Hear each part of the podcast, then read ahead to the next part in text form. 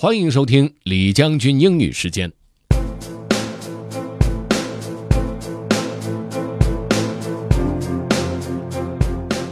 今天的内容呢，来自于 Steve Pavlina，是他的一篇文章《Patterns of Success》的节选。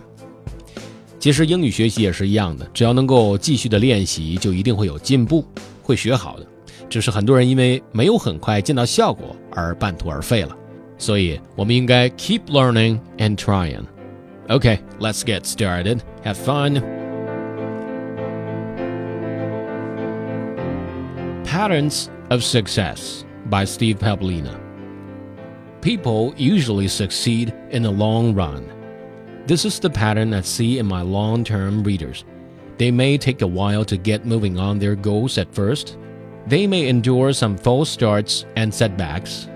They may procrastinate now and then. But if a goal is important to them, such as creating passive income streams or finding a fulfilling relationship, they do eventually succeed.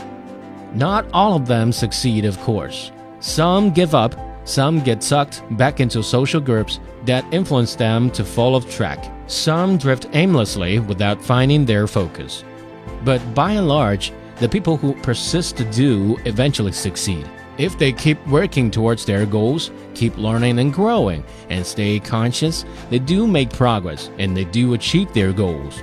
Here are some of the patterns I see in readers who succeed in achieving their long term goals. Take goals seriously. People who succeed take their goals seriously. They move their goals out of the realm of fantasy and turn them into practical objectives to be achieved. Start modestly. People who succeed tend to begin with modest goals and build up to larger goals when they get some success going. Those who fail often bite off more than they can chew. Don't go dark. Almost everyone goes dark at some point, sinking into aimless drifting for a while and losing sight of their goals. Those who succeed tend to bounce back quickly, though. They recognize when they're going dark and even give themselves permission to temporarily wallow in this state if they need a break. They know they'll get back to working on their goals soon enough. Be flexible. People who get sidetracked often have a very rigid approach to success. When their initial plans don't work in the real world, they keep repeating the same ineffective strategies, stubbornly expecting that something new will happen each time. Embrace the growth journey.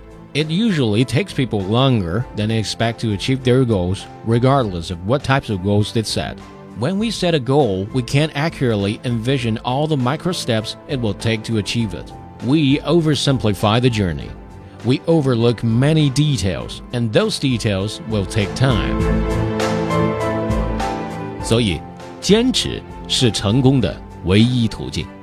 更多内容，大家可以关注重庆之声的微信公众号“重庆之声”，点击品牌就可以听到李将军英语时间的往期的精彩内容了。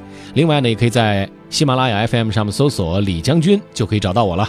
OK，that's all for today. Thanks for listening. This is General Lee. 下期节目见。